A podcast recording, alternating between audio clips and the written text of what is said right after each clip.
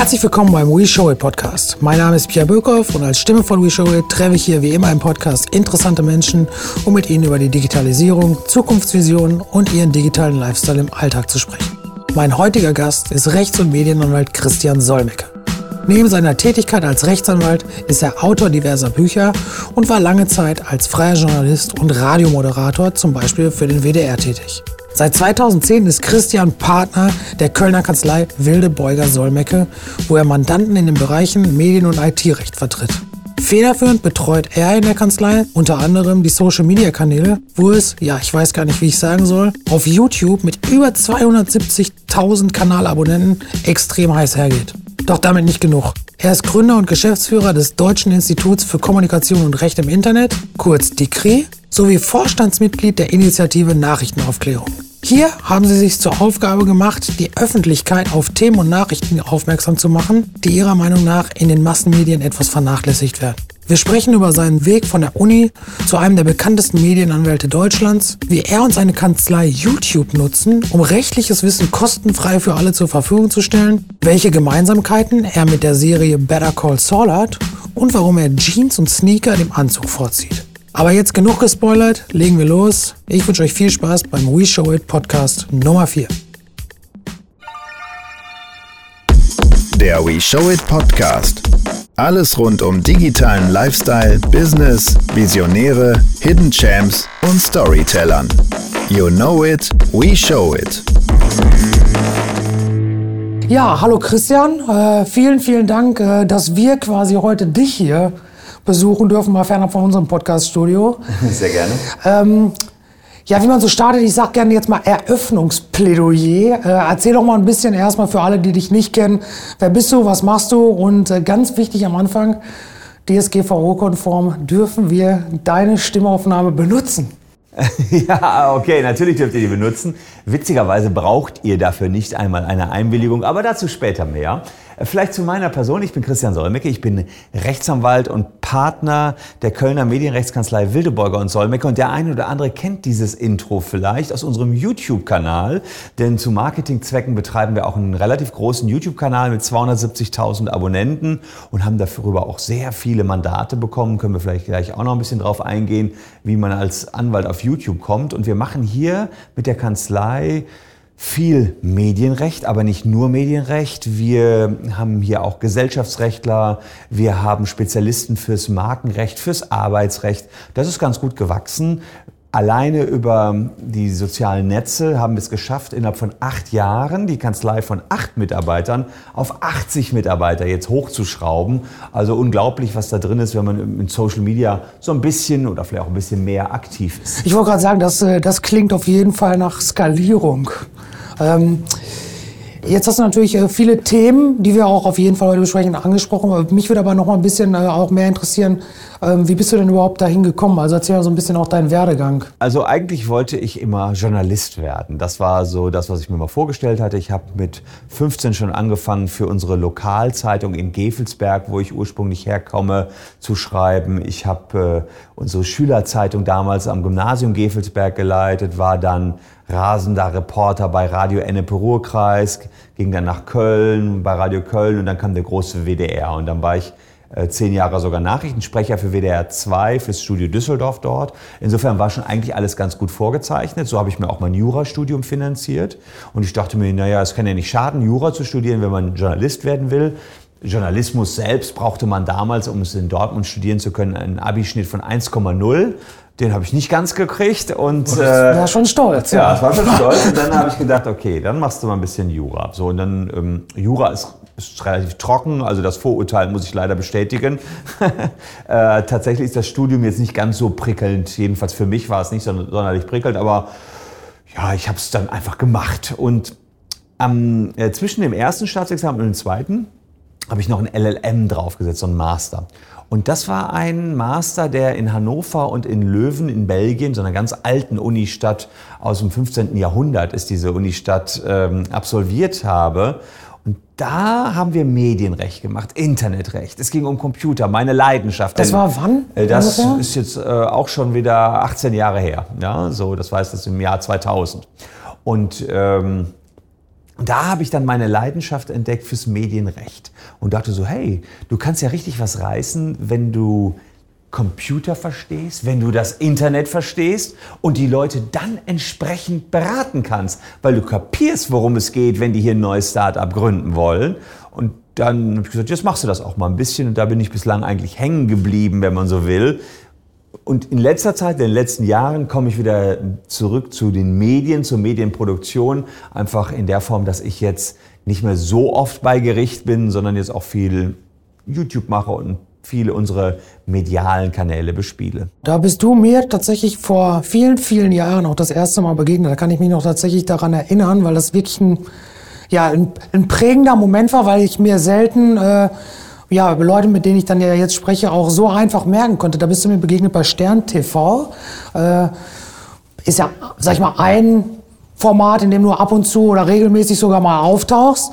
Ähm, wo du ja quasi ja deine volle Expertise, Medienrecht, viel Internet, das machen die ja jetzt gerade, wenn es um Chatboards und den ganzen Kram, da gibst du ja überall gut deinen Senf dazu. Bist du denn durch äh, durch Zufall äh, quasi so ein bisschen auch in diese ganze Senderthematik und Formate reingerutscht oder war das, wie du es gerade beschrieben hast, schon auch ein sehr bewusst gewählter Weg? Das war sehr bewusst gewählt und zwar kann ich auch ungefähr sagen, wie das anfing ähm, damals noch in Gevelsberg und ich wohnte aber in Köln. Also ich habe in Gevelsberg gearbeitet, das war mein erster Job, aber da ich in Köln studiert hatte, meine jetzige Frau da noch äh, wohnte und auch jetzt immer noch wohnt, äh, äh, war es klar, ich musste immer pendeln. Und jedenfalls hatte ich jetzt diesen ersten Job in Gevelsberg, das war ein Anwaltsnotariat. Und das Erste, was ich am ersten Tag dort machte, war, wie bitte, ihr habt eine Webseite, aber keinen Blog. Ich kümmere mich drum gebt ihr mir das Geld, dann lasse ich euch programmieren. Dachten die, ja, der, der, geht ja mal gut ran hier. Erster Tag und er sagt, ich mache erstmal einen Blog. Und dann habe ich angefangen zu bloggen. Das heißt, das war schon strategisch äh, genauso gedacht, dass ich mal der Meinung war, ja klar, wir müssen hier bloggen, um in die Öffentlichkeit zu kommen. Und dann kam eigentlich der große Tag, an dem dann ich gesehen habe, was Medien auch fürs Kanzleigeschäft bedeuten. Ich fuhr mal wieder aus Köln nach Gevelsberg und stand im Stau am Autobahnkreuz Köln-Nord.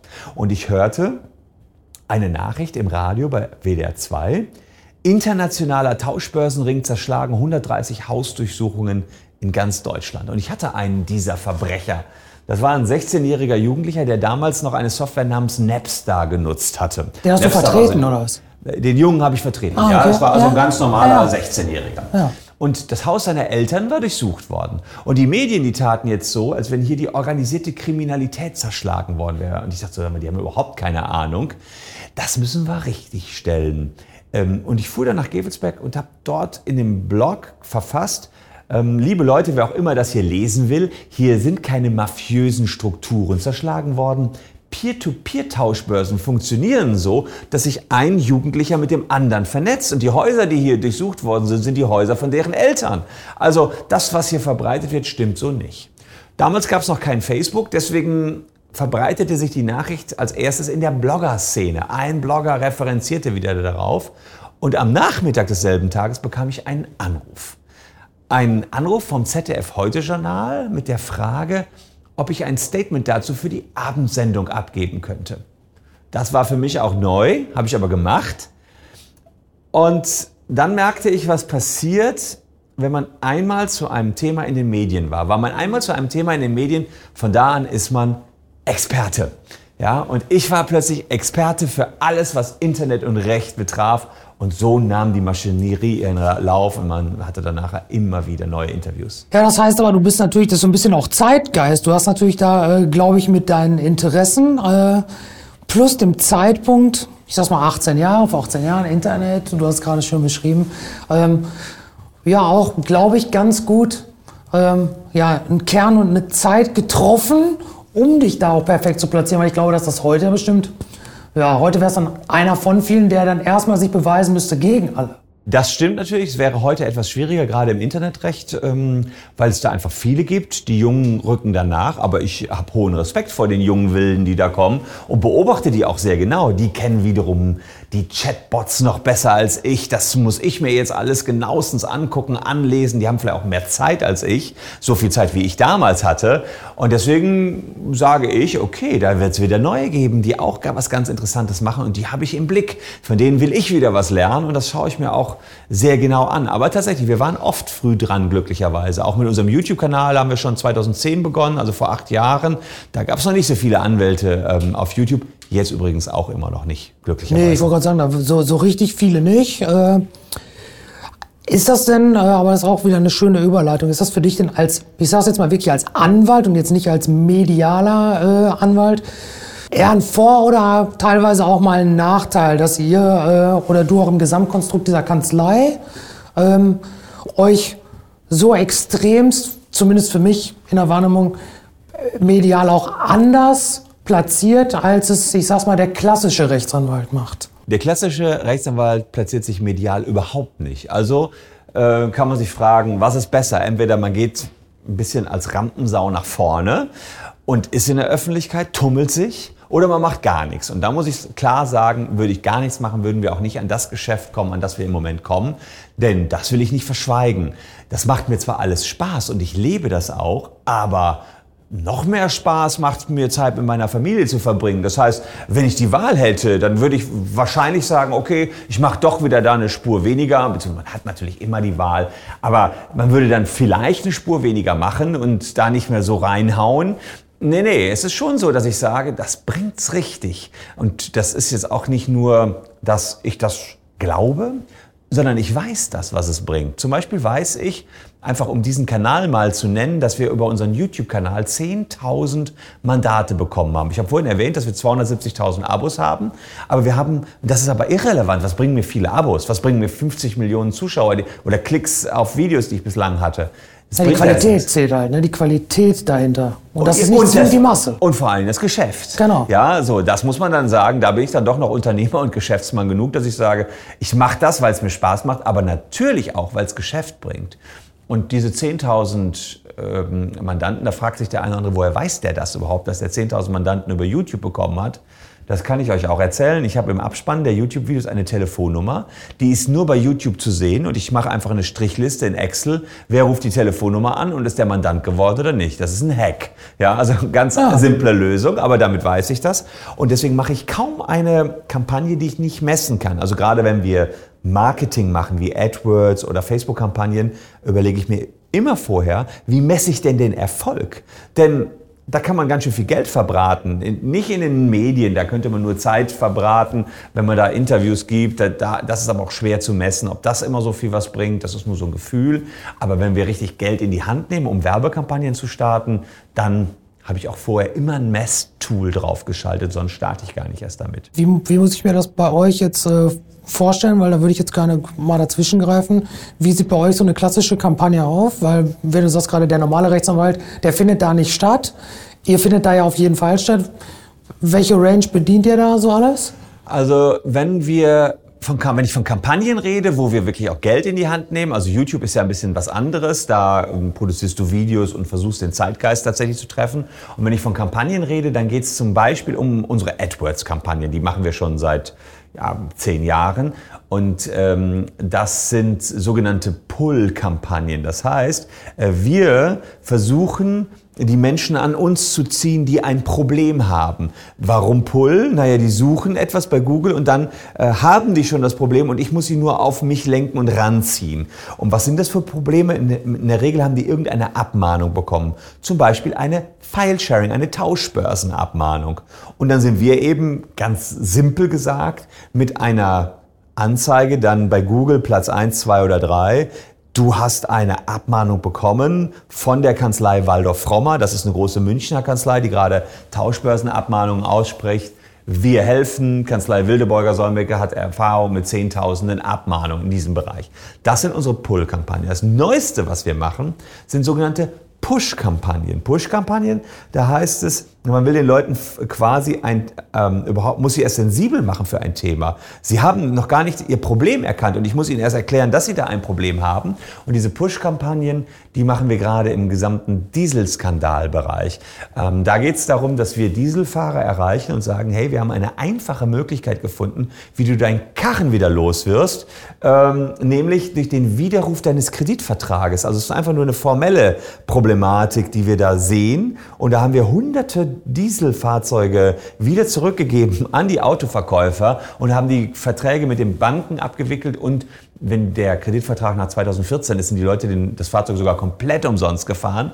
Und das weiß ja noch gar keiner. Also es ist eine Push-Kampagne, die man den Menschen über Facebook näher bringen kann. Ja, und das sind so die beiden Bereiche, in denen wir uns tummeln und wo ich auch jeden Tag was dazu lerne. Ganz schön kompliziert und ich versuche das alles zu verstehen, lese da auch wahnsinnig viel, um das zu verstehen, aber da entwickelt sich die Welt verdammt schnell. Ich könnte mir total gut vorstellen, dass diese Dieselnummer, wenn das jetzt ein paar hören, dass da auch das Telefon klingelt. Vielleicht packen wir auch mal eine getrackte Telefonnummer in die Shownotes später.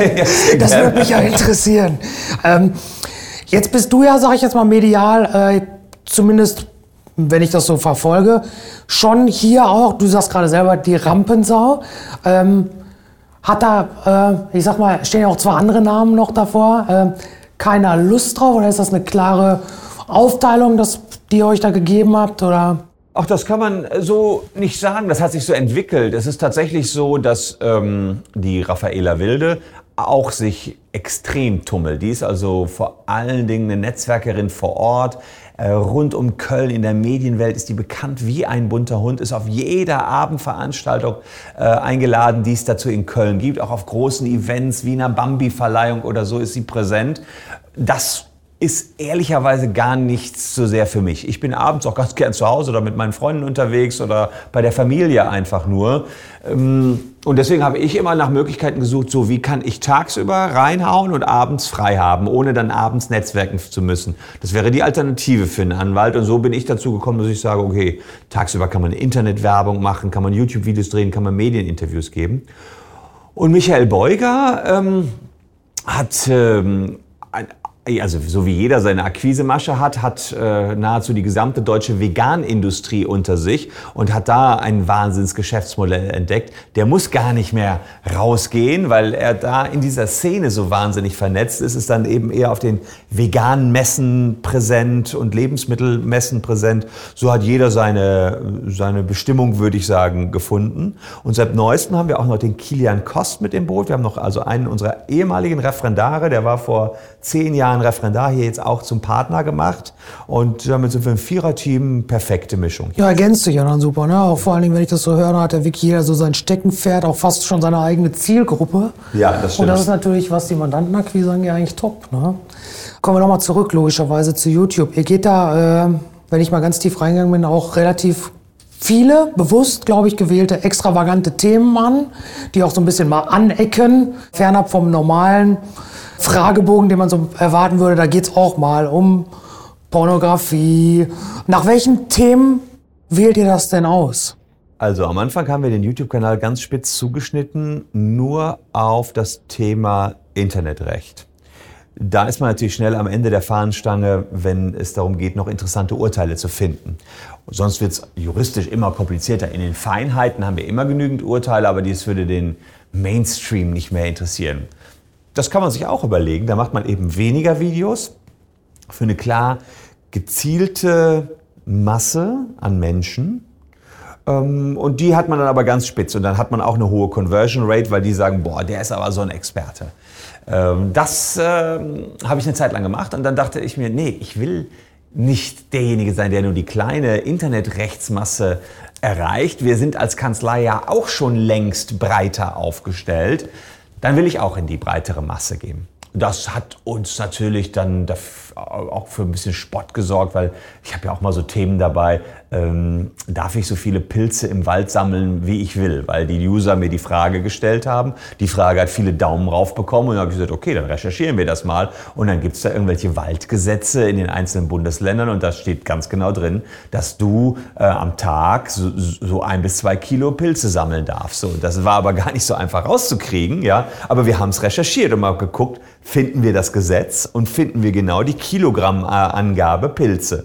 Ja, ähm, und die Leute feiern uns ein bisschen dafür, dass wir uns die Mühe machen, jeden noch so beliebigen Sachverhalt irgendwie im Gesetz zu recherchieren. Ich wollte gerade sagen, also das finde das, das find ich ja äh, super charmant und es zeigt ja so ein bisschen auch äh, wieder dieses, äh, ja, ich höre zu und ähm, ich biete auch, ob jetzt äh, schon Mandant oder nicht, ich biete einfach einer Masse eine Möglichkeit, eine rechtsverbindliche Frage zu stellen und eine Antwort zu bekommen. Von dem her, äh, liebe Zuhörer, haut eure Frage rein, ich gebe die gerne weiter. Ja, klar. Mal gucken, was wir da für tolle Videos noch von dir sehen. ähm, das stimmt natürlich. Tatsächlich ist es so, dass wir sehr auf die Zuschauer eingehen. Es ist ähm, zum Beispiel unser erfolgreichstes Format kommt immer sonntags. Wir haben ja jeden Tag eine, eine dreieinhalb bis äh, vierminütige Videosequenz, die wir raushauen auf YouTube. Und sonntags kommt das beliebteste Format, die Nutzerfragen. Die Nutzer stellen uns Fragen. Und die Fragen mit dem meisten Daumen rauf, die beantworten wir dann. Und interessanterweise, wenn wir uns noch so kruden Fragen widmen, äh, ist es schon so, dass ähm, die Menschen dann sehen, hey, die, die sind bereit zu kämpfen, sich auch in die abgefahrensten Problematiken einzuarbeiten und auch den abgefahrensten Fall zu lösen. Das wird wohl meine Kanzlei sein, die richtig für uns ist. Gibt es irgendwas zu den Formaten, äh, die du jetzt gerade beschrieben hast? Gibt es in Zukunft irgendetwas zu erwarten, was äh, noch nicht online ist? Irgendwie was Neues? Plant ihr da was? Planst du da vielleicht auch als Person? Also was wir immer wieder, also klar, was das nächste, was jetzt kommt, ist erstmal, dass wir ähm, mit dem Setup umziehen werden und wir uns so einrichten werde, dass ich immer ein festes Studio habe und immer sofort auf Sendung gehen kann, wenn irgendetwas Aktuelles passiert. Das will ich schon seit Jahren und da haben wir jetzt äh, entsprechend die Möglichkeiten, dass ich sofort auf Sendung gehen kann, also tagesaktueller werde. Wir haben gesehen, dass das auf YouTube besonders gut ankommt, wenn man tagesaktuell die Themen schon kommentiert und juristisch mit juristischen Statements veredelt. Das ist sozusagen das nächste große Ding, was kommen wird. Das ist für uns auch eine Herausforderung, weil ich dann in meinen Tagesrhythmus das einbauen muss, dass schnell nochmal ein Video gedreht wird, schnell recherchiert wird, morgens muss recherchiert werden, nachmittags muss gedreht werden und abends muss geschnitten werden. Also das muss man erstmal so in den Tag rein organisiert bekommen. Das ist für uns jedenfalls Königsklasse, äh, tagesaktuell wie die Tagesschau live auf YouTube gehen zu können. Also nicht live, vielleicht sogar live, könnte man auch machen, haben wir auch schon gemacht, ähm, aber zumindest in, fast in Echtzeit die Sachen zu kommentieren. Und dann probieren wir, wollen wir mal schauen, ob nicht noch mehr Formate mit Zuschauerbeteiligung gehen. Es gab ein hervorragendes Format, was ich als Kind in meinem ZDF geschaut habe. Das hieß, wie würden Sie entscheiden? Da wird ein Fall bis zu einem gewissen Punkt dargestellt, da muss der Zuschauer entscheiden und dann geht's weiter. Und irgendwie sowas würde ich gerne auch auf unserem Kanal bringen. Äh, weiß ich nicht, Tag eins ein YouTube-Video bringen, bis äh, noch offen lassen, wie der Fall ausgeht. Dann können alle in den Kommentaren diskutieren und Tag zwei oder am Abend kommt dann die Auflösung. An solchen Dingen äh, basteln wir gerade wissen auch noch nicht genau, wo die Reise hingeht, aber ich will mich weiterentwickeln. Das ist total wichtig. Ich will nicht stehen bleiben. Nichts ist langweiliger als Stillstand. Also ja, da wird sicherlich noch einiges kommen. Wie schaffst du denn äh, in dieser ganzen Präsenz äh, tatsächlich auch noch im Gerichtssaal präsent zu sein? Wie oft kommt das denn dann überhaupt noch vor, wenn du sagst, du bist ta tagesaktuell gefühlt auf Sendung? Ja, das ist natürlich mit dem Gerichtssaal so eine Sache. Wir haben jetzt hier 80 Mitarbeiter, so das heißt, das Gros der ganzen Sachen kann ich delegieren. Das ist schon mal schön. Ich bin der Meister des Delegierens. Ich habe äh, mein Postfach abends, bevor ich ins Bett gehe, immer auf Null. Mein E-Mail-Postfach. Ich habe immer keine einzige E-Mail mehr da drin. Das ist ein hervorragendes Gefühl, kann ich nur jedem übrigens empfehlen. Ich äh, werde da mal, glaube ich, mal bei dir in die Schulung gehen. Ja, absolut. Also, äh, und ich, ich, ich peitsche da auch immer hier meine Mitarbeiter voran, die dann teilweise 1000 oder 2000 E-Mails in den Posteingang haben, wo ich sage, kann nicht wahr sein. Ich habe nur zwei Fächer Posteingang und erledigt. Entweder ist der Status, es ist noch was zu tun oder es ist erledigt. Und äh, das ist eigentlich eine Arbeitsweise, mit der ich hervorragend große Mengen abarbeiten kann. Und um auf deine Frage zurückzukommen, wie oft stehe ich im Gerichtssaal? Vielleicht vier, fünf Mal pro Jahr. Das sah natürlich früher ganz anders aus. Früher war das ähm, dreimal in der Woche. Ja, dann warst du 150 Mal im Jahr bei Gericht. Die Zeit habe ich tatsächlich nicht mehr, selber noch zu den kleinsten Gerichtsverfahren, zu den Amtsgerichten hinzutingeln. Aber wenn wir große Verfahren vom Bundesgerichtshof haben oder so, bin ich natürlich auch dabei. Auch bei den Oberlandesgerichten ähm, gehe ich mit zu Gericht. Also bei wichtigen Verfahren, die für uns auch eine große Auswirkung unter anderem haben oder die hohe Streitwerte haben, bin ich dann auch dabei. Wie ist da äh, dein Empfinden, wenn du da so einen Gerichtssaal dann drei, vier, fünf Mal im Jahr betrittst, äh, aufgrund äh, deiner medialen Präsenz? Äh, ich sag mal normalerweise, ich gehe jetzt irgendwo in den Gerichtssaal, den, den Anwalt der Gegenpartei kennt man nicht. Jetzt könnte es natürlich bei dir tatsächlich gut sein, dich kennt man. Ähm, hast du das Gefühl, dass du da dann wirklich auch als harter, normaler Anwalt wahrgenommen wirst? Oder hast du auch manchmal auch das Gefühl, dass da einer, ich will nicht sagen Fanboy-mäßig steht, aber dass du da anders wahrgenommen wirst? Äh, man wird schon ein bisschen anders wahrgenommen, möglicherweise, aber eher herausfordernd, dass sie sagen, okay, der ähm, erzählt ja immer schöne Dinge auf YouTube und im Fernsehen. Jetzt wollen wir auch mal sehen, was er drauf hat. Das heißt, äh, da wird dann die Messlatte vielleicht sogar höher angesetzt. Ähm, aber ich sag mal so, wir haben dann, sagen, unsere Erfolgsquoten geben uns eigentlich ganz gut recht, ähm, dass man dann auch die hoch angesetzte Messlatte auch reißen, äh, erfüllen kann und übersteigen kann. Ja. Das hat sich in den letzten Jahren ja auch äh, im Bereich Recht wie in vielen, vielen anderen Dingen und in der Zukunft noch viel mehr äh, einiges verschoben, äh, Gesellschaftsprozesse etc. Jetzt kommen solche Sachen wie äh, die künstliche Intelligenz, auch im Bereich äh, des Rechtswesens. Also ich lese immer wieder Berichte über, dass irgendwann äh, Algorithmen ganz schnell Richtsurteile sprechen sollen etc. Beschäftigt euch sowas? Habt ihr, ich will nicht sagen, Angst davor? Wie geht ihr mit solchen Themen um? Oder also, du? Ja, klar. Nee, ich habe ja ähm, Anfang 2017 das Legal Tech Meetup Nordrhein-Westfalen gegründet. Da bringe ich Juristen und Techniker zusammen. Ähm, und wir diskutieren genau über diese Fragen. Und das den ersten Gast, den wir da hatten, das war Paul Nemitz von der EU-Kommission hier bei mir in der Kanzlei und wir redeten darüber, wir redeten über künstliche Intelligenz und dass man sich bei der EU-Kommission Gedanken darüber macht, ob wir Algorithmen künftig in einen Algorithmen-Kindergarten schicken müssen, damit die erstmal lernen, dass die uns Menschen nicht davonlaufen. Ja, es könnte zum Beispiel sein, dass ein Algorithmus in einem Atomkraftwerk irgendwann der Meinung ist, warum sollte ich die Atomkraft und den Strom, der da rauskommt, an die Menschen abgeben? Es wäre doch viel cleverer, wenn ich die Energie nutze, um mich selbst als Algorithmus noch viel, viel besser und größer zu machen. Ja, das ähm, ist äh, der Punkt der sogenannten Singularität, wenn äh, Computer genauso schnell denken können wie Menschen. Der ist, ähm, manche sagen sogar in fünf Jahren erreicht. Und dann dürfen uns die Computer nicht da weglaufen. Das ist natürlich ein bisschen ein düsteres Szenario, aber über sowas machen wir uns, mache ich mir allgemein Gedanken, ja, und ich kann mir das vorstellen, dass Computer irgendwann sowas wie eine eigene Identität entwickeln oder zumindest eine eigene Logik entwickeln und sagen, es ist doch unlogisch, den Strom abzugeben. Äh, liebe Menschen, ich mache mal alle Türen von dem Atomkraftwerk hier zu ich brauche den Strom für mich, für den Supercomputer, der jetzt noch besser werden will oder sowas in der Art.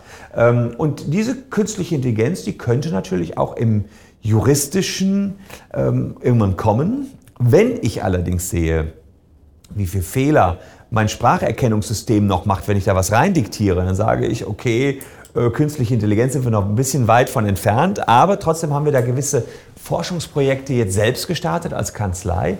Im Bereich dieser Tauschbörsenabmahnungen haben wir jetzt auf unserer Webseite ein Chatbot. Den entwickle ich mit einem jungen Studenten aus der Uni Heidelberg, der Jura und Informatik äh, studiert. Also ein absoluter Freak. Wer zieht, wer zieht, sich das schon beides rein? Ja, aber der ist natürlich perfekt für dieses Projekt. Und Menschen, die jetzt auf diesen Bereich unserer Webseite kommen, die kriegen einen Chatbot zu sehen. Und in dem Chatbot kann man dann entsprechend äh, eine Frage stellen. Ich bin abgemahnt worden, wie geht's jetzt weiter? Und der Chatbot versucht die Frage zu verstehen, mehr erstmal noch nicht und aus einem vorgegebenen Katalog von 200 Antworten die passende Antwort rauszusuchen.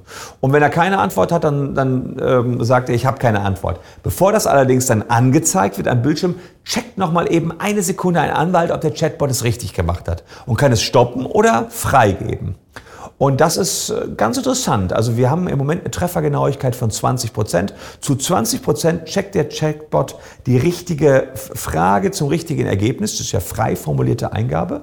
Mhm. Und das ist schon so ein Stück weit KI. Dahinter steckt IBM Watson in Zürich, haben die das ja entwickelt. Habe ich auch mal besucht vor Ort ja, wir experimentieren damit. Ich habe auch eine eigene Softwarefirma in Bonn. Wir haben die erste cloud-basierte Kanzlei Management-Software Legal Visio entwickelt, die wir allen Anwälten in Deutschland anbieten. Also das ist voll mein Ding. Habe auch jetzt ein eigenes Buch geschrieben.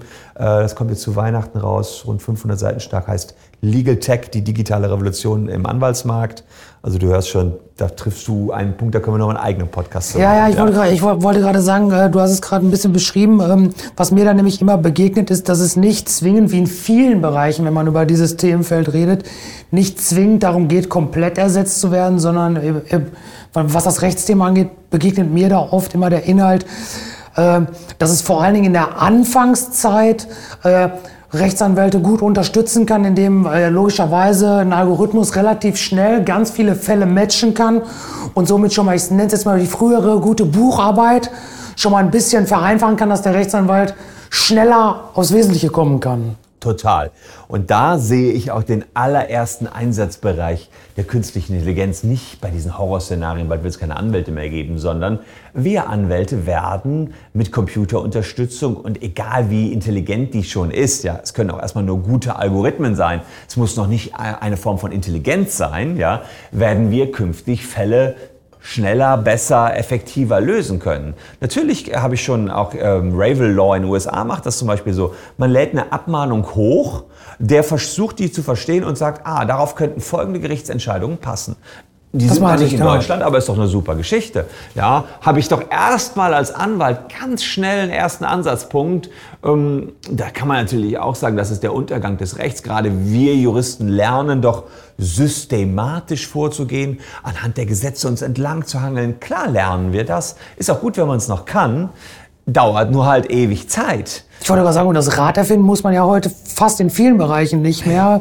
Ähm also meist gibt es schon irgendeine Entscheidung, die halbwegs passt. Dann muss man natürlich verstehen, ist die identisch, weicht ja, die. Nuancen ab, das ist schon klar. Aber wie du sagst, ich muss das Rad nicht neu erfinden. Und ehrlicherweise, wie gehen denn die Anwälte vor?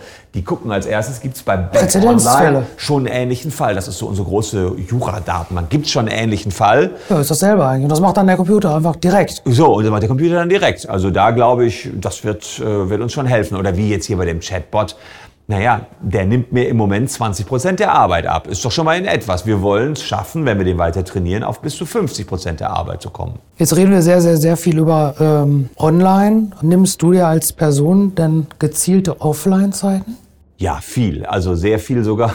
Wir sind ähm, viel in unserem Ferienhäuschen in Holland, in Zautelande. Ähm, und da arbeite ich dann zwar schon, ja, bin auch nicht komplett offline, aber bin am Strand in einer ganz anderen Atmosphäre, ähm, kann so ein bisschen runterkommen aus dem relativ äh, dicht gedrängten, termingedrängten Arbeitsalltag. Und da sind wir fast zwei Monate im Jahr. Und das ist schon äh, absolut gut. Ich habe jetzt nicht das Gefühl, dass man irgendwann am Rad dreht durch die gesamte Technologie. Ich habe manchmal ein bisschen das Gefühl, dass ich zu viele E-Mails bekomme, aber jetzt waren wir zwei Wochen in Herbstferien in Namibia und da hatte ich gar kein Handyempfang. Da hatte meine Sekretärin gebeten, meine E-Mails zu machen und ähm, ich hatte in den zwei Wochen, ähm, oder hat sie für mich 900 E-Mails erledigt. Kannst du dein Handy ausmachen? Da war es dann aus quasi. Ja. Ich konnte, ich hatte keinen Empfang. Ich hatte zwei Wochen keine Ahnung, was hier läuft. Wie war das? Für jemanden, der so. Kein Problem. Gar kein Problem. Nicht eine Sekunde. Ne, das könnte ich jederzeit, da bin ich mir relativ sicher. Das Problem ist, wenn man es hat, äh, dann spielt man auch gern mit so einem Handy rum. Und dann findet man es auch cool, wenn abends eben das E-Mail-Postfach auf Null ist. Aber nach der Erfahrung, wenn sie mir 900 E-Mails weggearbeitet hat, dachte ich mir, könnte sie eigentlich auch dauerhaft machen. Dann muss ich sie vielleicht von anderen Jobs entbinden, aber dann wird sie eben meine perfekte E-Mail-Beantworterin. Wie viele sind noch übrig geblieben, die sie für mich hatte? 90. So, und die hatte ich dann in einem Dreivierteltag weg. Da sieht man mal, was noch drin ist. Ich hatte mal von Tim Ferriss das Buch Die Vier-Stunden-Woche Lese ich gerade. Genau, das ist super, wunderbar. ja. Das finde ich auch super. Und ich lasse mich von solchen Büchern auch inspirieren. Ich habe vielleicht nicht die Vier-Stunden-Woche, aber da, der hatte zum Beispiel von vornherein drin dieses äh, Ding mit dem Delegieren. Delegier wie bekloppt. Ja, schafft dir einen Unterbau. Und das habe ich mir so reingezogen und gesagt, ja, Unterbau. Da muss man lernen. Da muss man auch tatsächlich lernen. Man muss mir so loslassen können, klar. Ja. Ne? Und man muss ich beschränke mich dann aufs Qualitätsmanagement. Ich horche auf unsere Mandanten, horche sind die zufrieden mit den Leuten? Und wenn nicht, dann muss ich einspringen. Dann muss ich zusehen, dass die Zufriedenheit wiederhergestellt wird, muss gucken, wo hakt, ist vielleicht einer meiner Mitarbeiter überarbeitet, dann bringt es natürlich auch alles nicht mehr. Du bist ja Partner hier in der Kanzlei, warst vorher ja äh, auch schon äh, hier angestellt wahrscheinlich. Mhm. Jetzt reden wir äh, viel auch über Startups und all sowas. Äh, investierst du denn auch in äh, andere Themen, außer ins Recht? Und äh, wenn nein, was würde dich denn interessieren? Was findest du denn spannend? Wo würdest du vielleicht in Zukunft mal gerne investieren? Also es war ja so, dass wir durch diese ganzen Marketingaktivitäten an sehr viele Mandate gekommen sind, Tauschbörsennutzer, die abgemahnt worden sind und mittlerweile vertreten wir fast 70.000 Deutsche gegen die Musik- und Filmindustrie.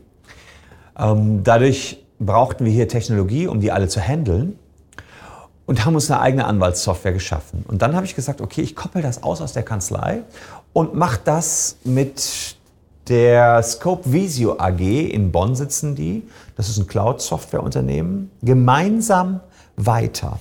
Und das ist mein großes Start-up, ähm, wo ich jetzt plötzlich selber auch wieder ganz klein bin. Wo ich, wenn wir irgendwo auf einer Messe sind, noch vorher schnell in den Copyshop sausen muss, da Plakate wie damals als Student ausdrucken muss, wo ich zusehen muss, wie wir Reißzwecken herbekommen und sowas, weil da haben wir jetzt nur vier Entwickler äh, in der Bude. Mehr sitzen da im Moment nicht, vier Programmierer und, und mich.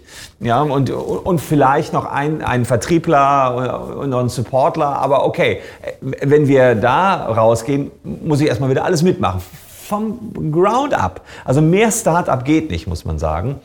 Und das ist spannend. Wir sind seit August 2018 am Markt, haben die ersten zehn Anwaltskanzleien, die unsere Software angemietet haben. Das ist eine Cloud-Software, die mietet man. Und das läuft jetzt ganz gut. Jetzt müssen wir damit klarkommen, wenn die Kanzleien uns sagen, wir wollen aber den Button von links nach oben, äh, von links unten nach rechts oben haben und, und solche Forderungen kommen dann hier. Äh, da sind wir sozusagen Softwareentwickler. Das ist die eine, das eine Unternehmen, in das ich investiert habe. Dann habe ich noch investiert in ein Unternehmen, was ich mit äh, einer bestehenden Softwareentwicklungsfirma aus Aachen zusammen mache. Äh, das ist die Law Chain GmbH. Mit der Law Chain hm, machen wir Clever Mahnen und Blitzereinspruch. Clever Mahnen und Blitzereinspruch. Clever Mahnen, da geht es darum, dass du als Handwerker ähm, eine Rechnung hast, eine offene Rechnung und weißt gar nicht so genau, warum der nicht zahlt und du willst sie irgendwie eintreiben. Und Clever Mahnen sagt, hey, wir mahnen in deinem Namen automatisch deinen Schuldner kostenfrei für dich das machen wir dann. Und wenn der immer noch nicht zahlt, kommt automatisch auch kostenfrei eine Anwaltsmahnung hinterher. Mit hohen Zahlquoten im Moment. Also dann sehen die, oh, ein Anwalt ist jetzt dran.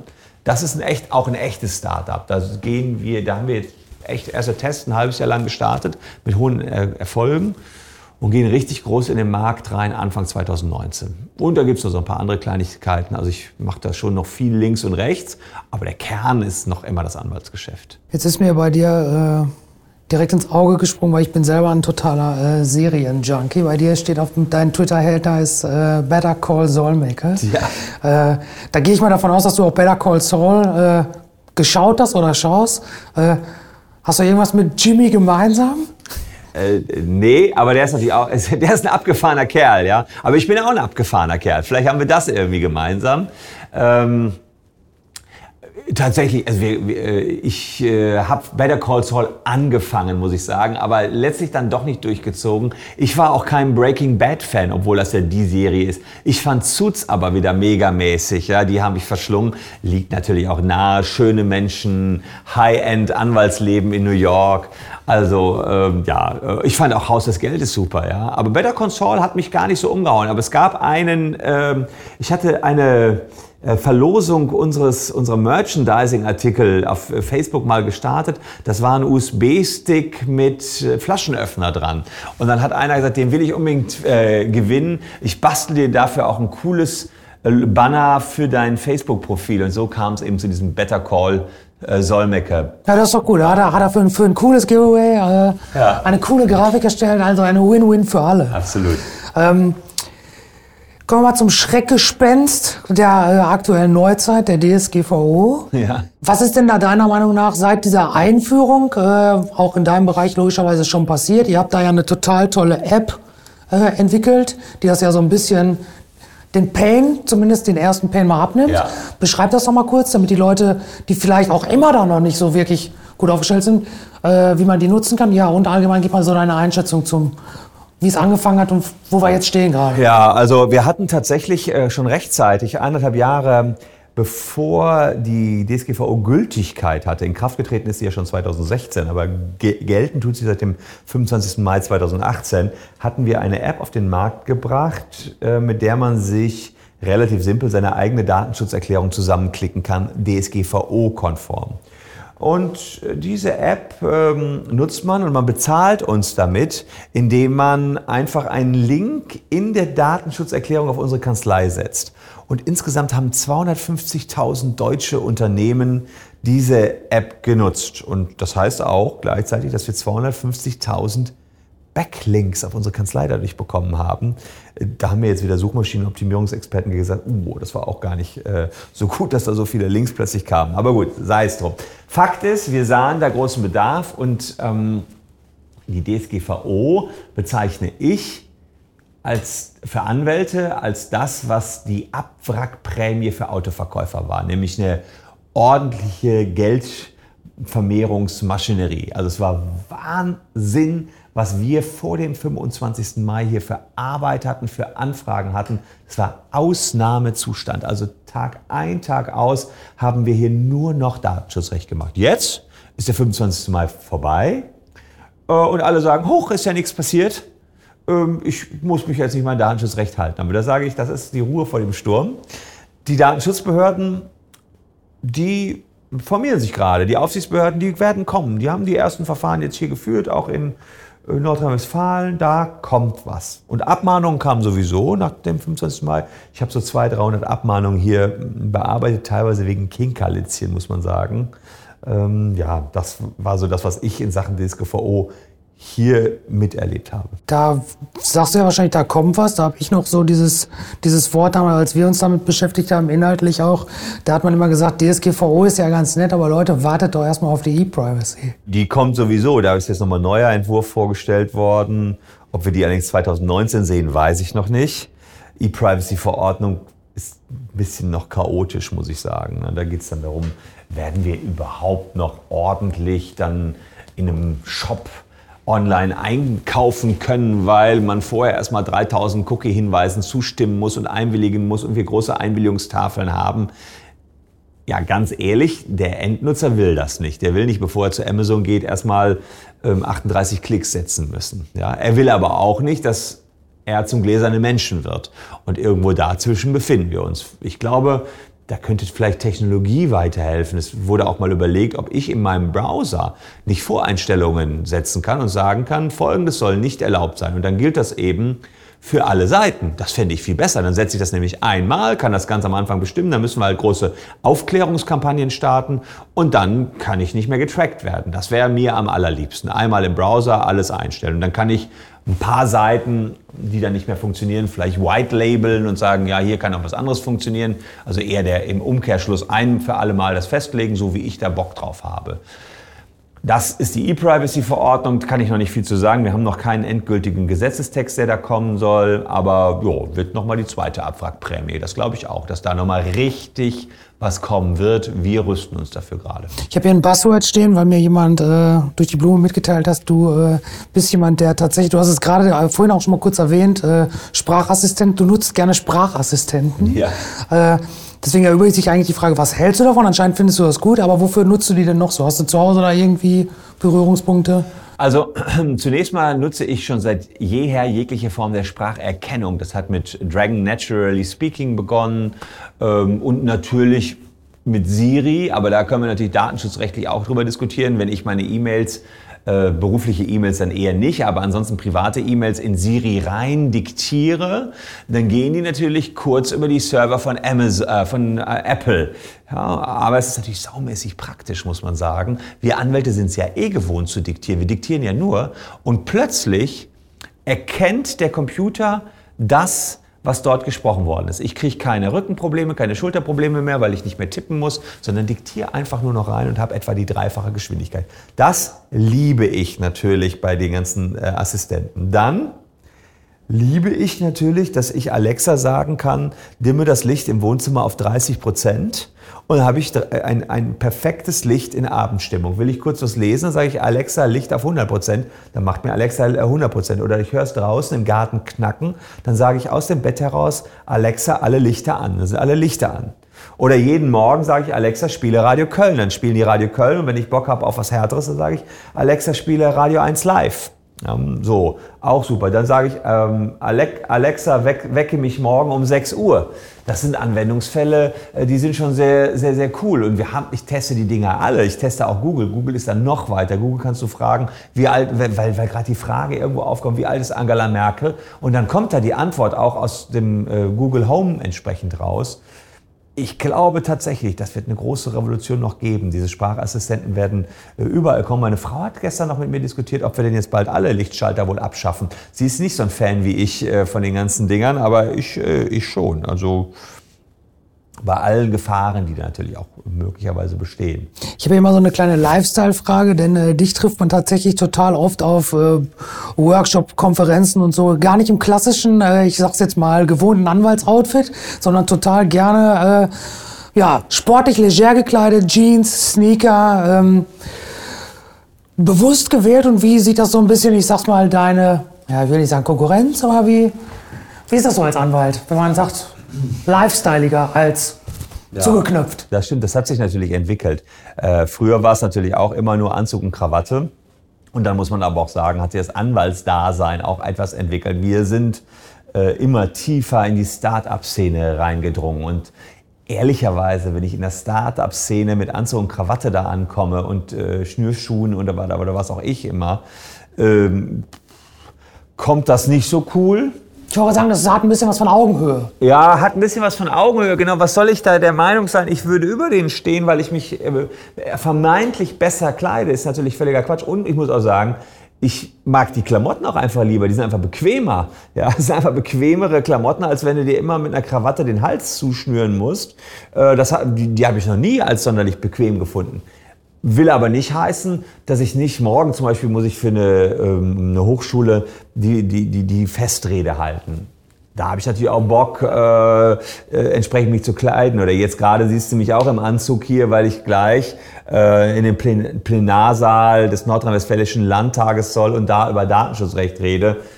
Dann habe ich auch Bock, da entsprechend so aufzutreten, wie sich da äh, entsprechend gehört, meine ich, und wie ich das auch empfinde. Aber auf dem SEO Day ähm, kann man auch mal was lockerer rumhängen, ähm, wenn ich da die ganzen Suchmaschinenoptimierer sehe. Die sind ja auch eher entspannt drauf. Ich habe äh, bei der Vorbereitung zu dem Podcast bin ich noch auf eine Sache gestoßen und zwar auf, das muss ich jetzt ablesen, die Initiative Nachrichtenaufklärung. Ähm, da bist du Vorstandsmitglied. Was, was äh, steckt genau dahinter und warum ist dir so eine Initiative gerade in der heutigen Medienlandschaft wichtig? Also bei der Initiative Nachrichtenaufklärung, da geht es darum, dass wir ein Team von Journalisten und Experten, ich bin da zum Beispiel der Rechtsexperte, sind, die jedes Jahr sich einmal in einer größeren Runde zusammensetzen, sind auch viele Journalismusprofessoren und Themen raussuchen, die in der Vergangenheit eigentlich eine Rolle gespielt haben, aber von Medien vernachlässigt worden sind. Äh, warum auch immer vernachlässigt worden sind, da ging es zum Beispiel, ich weiß, dass wir einmal auf Platz 1 der vernachlässigten Themen gekürt haben, dass man sich Texte kaufen kann in der Süddeutschen Zeitung oder im Handelsblatt äh, und die sind dann nur in so einem Kästchen gekennzeichnet und plötzlich taucht man im redaktionellen Teil da auf, nur um Links dort zu platzieren. Das war die Zeit, als man noch Linkkauf, Linkbuilding gemacht hat. Und dann haben wir gesagt, naja, das ist doch eigentlich ein Riesenthema, dass das, was in den Medien, Online-Medien gerade steht, gar nicht immer redaktioneller Teil ist, sondern sich redaktioneller Teil mit Werbung vermischt, mit gekauften Links vermischt. Und sowas war ein Thema, was wir als Initiative Nachrichtenaufklärung auf die Agenda gesetzt haben und gesagt haben, Medien, warum berichtet ihr darüber eigentlich nicht? Wahrscheinlich, weil sie sich nicht selber an den Karren pinkeln wollen. da sind dann so namhafte Leutchen wie auch Günter Wallraff mit dabei und da diskutieren wir ganz heftig, was ist eigentlich vernachlässigt und was nicht. Ja, finde ich total spannend, ne? gerade so ein bisschen. Äh, wie sagt man? Der Investigativjournalismus so, ja, genau, ist das ja, ein genau. Stück weit, genau. Also das ist nicht nur Investigativjournalismus, manchmal liegt es auf der Hand und man fragt sich einfach nur, warum packt es keiner an? Aber ja, wir packen es an und dann geben wir das raus an die Medien durch eine Pressemitteilung und dann interessanterweise nehmen es die Medien auch wieder und dann wird es angepackt. Eine persönliche Frage, wer und was inspiriert dich denn persönlich? Auch mich inspirieren vor allen Dingen im Moment, muss ich sagen, die ganzen jungen Anwälte, die jetzt so ihre Start-ups gründen. Das finde ich total cool. Die ganze Legal Tech-Szene inspiriert mich. Da bin ich unwahrscheinlich hinterher. Versuche mir da alles anzulesen. Ähm, cool fand ich eigentlich auch immer Steve Jobs ähm, und seine Produkte auf alle Fälle. Als ich dann eigentlich das Buch über ihn gelesen habe, seine Biografie, fand ich den nicht mehr so cool. So wie der mit seinen Mitarbeitern umgegangen ist, fand ich, wenn das die einzige Art ist, so erfolgreich zu werden, dann will ich nicht so erfolgreich sein. Ne? Immer nur Hire and Fire, die Leute anpeitschen, immer nur stressen bis zum Burnout die Leute. Fand ich dann nicht mehr so cool, was außen so cool wirkte. Natürlich, die Show nachher stimmt und er hat auch eine, eine Followerschaft irgendwie. Aber wenn man das liest, da dachte ich so, ja, das, da dachte ich erst, coole Ikone, aber im Endeffekt dachte ich, naja, wie er da hingekommen ist, ist auch, ein, ist auch hart den Mitarbeitern gegenüber. Das heißt, deine Biografie sollte im Optimalfall anders aussehen. Sollte im Optimal anders aussehen. Glücklicherweise haben wir hier nicht, nicht so eine ho hohe Fluktuation, wie die bei Apple damals hatten, als äh, Steve Jobs noch rein, weil sie Leute gefeuert hat, weil er nicht mit ihnen zufrieden war. Ähm, aber er hat auch immer schnell wieder neue, neue gefunden, die dann unbedingt für ihn arbeiten wollten. Ich habe noch zwei schnelle Fragen zum Ende. Und das ist äh, einmal, was sollte man als Rechtsanwalt oder vielleicht auch als Rechtsabteilung ja, in der Zukunft vielleicht vor allen Dingen digital äh, mitbringen, um ja, dem Ganzen Herr zu werden, um da mitspielen zu können? Ich befürchte, wir Rechtsanwälte müssen uns davon verabschieden, dass wir nur noch äh, zwei Berufsgruppen angestellt haben, nämlich Sekretariate und Rechtsanwälte, sondern wir müssen künftig auch noch irgendwie einen Social-Media-Experten, Suchmaschinenoptimierer mit im Boot haben, vielleicht noch jemanden, der Facebook-Ads schalten kann. Also das, das muss fast fest verankert werden in der Kanzlei. Ich glaube, da muss sich was verändern und wir müssen eigentlich auch einen festen ITler bei uns angestellt haben, der sich damit auseinandersetzt, was sind es denn für IT-Instrumente, die ich für die Kanzlei künftig nutzen kann, um mir das Leben einfacher zu machen oder um mich in Teilbereichen vielleicht sogar ganz ersetzbar zu machen. Ja, und die letzte Frage ist immer die gleiche bei uns. Und zwar, welche Frage hätte ich dir denn stellen sollen, weil du sie gerne beantwortet hättest? Ich meine, du hast natürlich jetzt schon eine Menge äh, Fragen gestellt. Ich glaube, es ist so ein bisschen die Frage, wo will ich hin? Ja, was ist so meine Zukunftsvision? Was treibt mich jetzt noch an? Man hat schon sehr viel erreicht. Das ist so, das ist so meine Frage eigentlich, die ich mir immer wieder stelle. Was will ich noch erreichen? Hinterfragst du dich da oft selber? Sehr oft, natürlich, dass ich sage, eigentlich hat man ja schon, man ist zufrieden, wenn es darum geht. Äh, das beste Beispiel ist, was wünschst du dir zum Geburtstag, ja? Und dann sage ich, hm, eigentlich ähm, kommt einfach nur alle zu meinem Geburtstag. Ich bin froh, wenn ihr alle da seid. Ich habe alles, ja, alles, was ich brauche. Du kannst irgendwann auch nicht mehr Geld ehrlicherweise gebrauchen. Du kannst nur eine Wurst essen, ja. Du hast nur begrenzte Zeit, um in Urlaub zu fahren. Ich bin diesbezüglich zufrieden, ja. Und dann klingt das so albern, wenn man sagt, man wünscht sich, dass man fit bleibt, fitter noch wird. Das sind so eher meine Pläne. Ich muss mehr Sport machen. Das sind so die nächsten Dinge, die für mich kommen, äh, dass ich sage, okay, bei all dem Rad, was ich da in der Kanzlei drehe, mit meinen ganzen Startups drehe, jetzt geht es auch ein bisschen wieder daran, gesund zu bleiben, auf den Körper zu achten. Das ist das, was für mich für die Zukunft äh, kommt. Als junger Mensch belächelt man ältere Menschen. 45 bin jetzt auch nicht älter, aber vielleicht schon für den, wenn du jetzt 15-jährige Zuhörer hast, dann schon. Ähm, aber das ist einfach so, dass ich sage, okay, Fitness äh, und, und, Gesundheit, das ist jetzt das, was in Zukunft im Vordergrund stehen wird. Ich glaube aber tatsächlich, dass, äh, dass das vielen so geht, auch in der, äh, ja, in der Startup-Welt heute. Ich glaube, viel geht nicht zwingend mehr nur in Richtung höher, schneller, lauter, mehr Geld, sondern Thema neue Arbeitswelten und so. Also da geht, glaube ich, viel in die Richtung, auch bei den jungen Leuten schon. Absolut. Und wir haben zum Beispiel jetzt ein, äh, im Januar äh, so, eine, so einen Workshop hier in der Kanzlei, äh, wo wir sagen, wo sehen wir die Kanzlei in zehn Jahren? Ähm, und dann nehmen wir die Sekretariate genauso mit rein wie die Partner und die Anwälte, dass wir gemeinsam eine Vision schaffen, wo wollen wir hin? Was wollen wir? Wollen wir noch größer sein? Wollen wir eher kleiner, boutiquemäßiger sein? Wollen wir ein Legal Tech Laden werden? Das sind die Aufgaben der Zukunft, die wir jetzt angehen und entwickeln werden. So, das war's mit dem WeShow Podcast Nummer 4. Ich hoffe, ihr hattet wie immer ein wenig Spaß, konntet was mitnehmen und fandet das Gespräch genauso inspirierend wie ich. Wir würden uns auf jeden Fall total freuen, wenn ihr uns Feedback gibt zum Podcast auf all unseren Kanälen und natürlich wieder reinhört. Hierzu einfach auf unserem Podcast-Channel vorbeigucken. Und ja, seit neuestem sind wir nicht nur bei Soundcloud zu finden, sondern auch bei Spotify und iTunes. Also, da wo ihr euch am wohlsten fühlt, einfach abonnieren und immer wieder reinhören. Danke fürs Zuhören und bis zum nächsten Mal. Der We Show It Podcast. Alles rund um digitalen Lifestyle, Business, Visionäre, Hidden Champs und Storytellern. You know it, we show it. Peace.